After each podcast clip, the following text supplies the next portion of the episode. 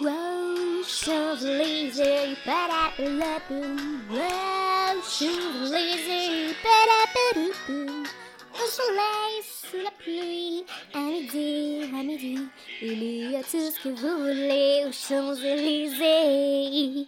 Oh, Champs-Élysées, padapalapou.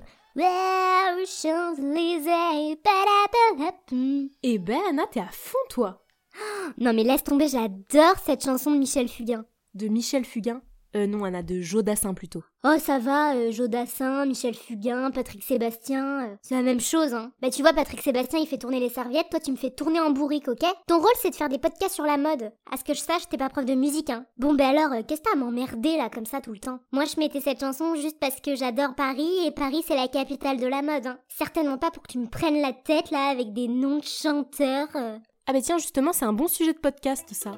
Pourquoi Paris est la capitale de la mode? Vu que je suis pas prof de musique, euh, on va plutôt parler de ça, non? Vous savez, la mode, avant tout, c'est une affaire de bon goût.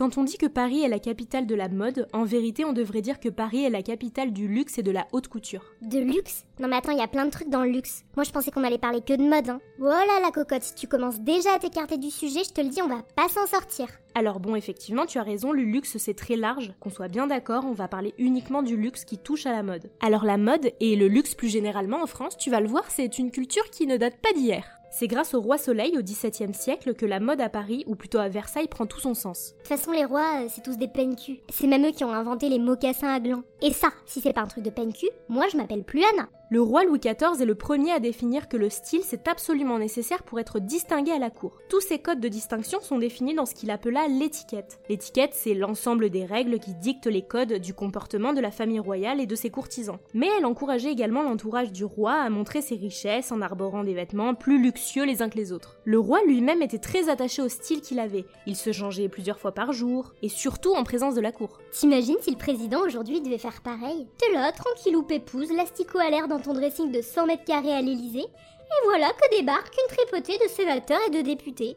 Bon, en effet, ce serait un peu bizarre. Ce genre de tradition a été un peu mise de côté pour des questions de nudité et rapport à l'intimité. Oui, parce qu'à l'époque, c'était une sorte de rite auquel seuls les privilégiés avaient la chance d'assister. D'ailleurs, le roi était tellement soucieux de son apparence vestimentaire qu'il faisait venir de partout en Europe les meilleurs tailleurs. Le plus important, c'était d'avoir de belles matières, de beaux tissus, lourds, épais et surtout extravagants. J'avais déjà évoqué le vêtement des rois dans le podcast Pourquoi les hommes ne portent pas de jupe, donc je vous invite à aller l'écouter si ça n'est pas déjà fait. Bon, le roi, les froufrous, ok tout ça. Franchement, tu me racontes que des histoires du Moyen-Âge, vieillotte et poussiéreuse. Julia, vends-moi du rêve, donne-moi du glam. Mets-moi des paillettes dans ma vie, Kevin Tu veux des paillettes? Ok, allons-y. De manière un peu plus récente, la première maison de haute couture a été créée des décennies plus tard, en 1858, par Charles Frédéric Worth. Frédéric Worth, attends, attends, Frédéric Worth. Ça me dit quelque chose ce nom-là. Bien, tu suis, c'est bien. Charles Frédéric Worth est aussi celui qui a inventé le défilé. J'en ai parlé dans mon tout premier podcast Pourquoi les mannequins font la gueule. En fait, cet homme est vraiment considéré comme un pionnier dans le milieu de la mode. Plus qu'un couturier, il était visionnaire quant à la manière d'habiller la femme. À partir de cette période, la manière de s'habiller des femmes obtient même le statut d'œuvre d'art. Aujourd'hui, la preuve en est, dans le monde entier, quand on parle de la parisienne avec un grand P, on est sur cette image d'une femme grande, mince, à la pointe de l'élégance et de l'intemporalité. C'est plutôt cliché, mais c'est pas moi qui l'invente. Ah, et puis y a tous les créateurs aussi.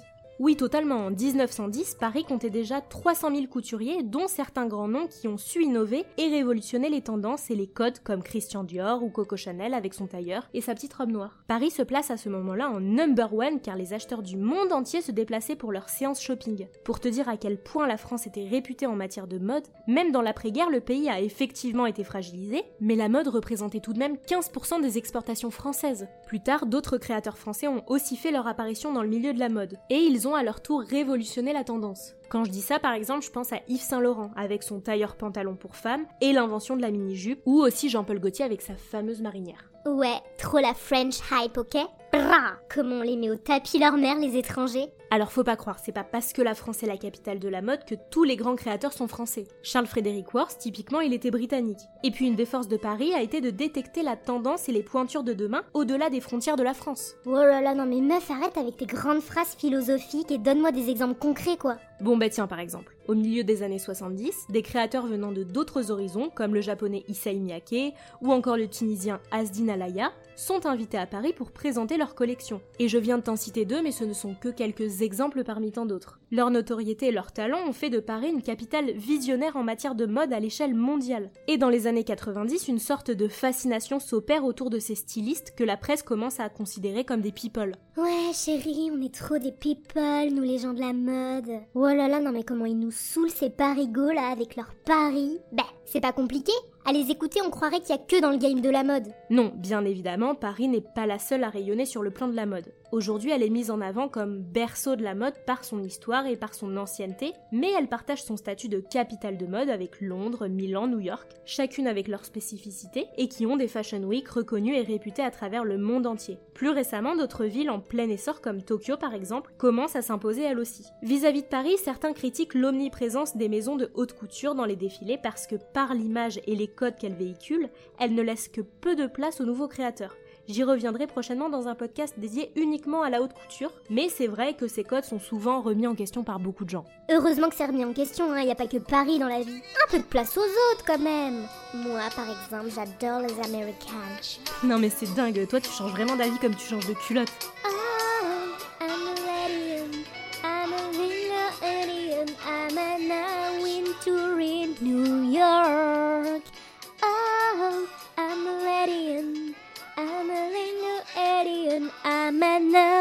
to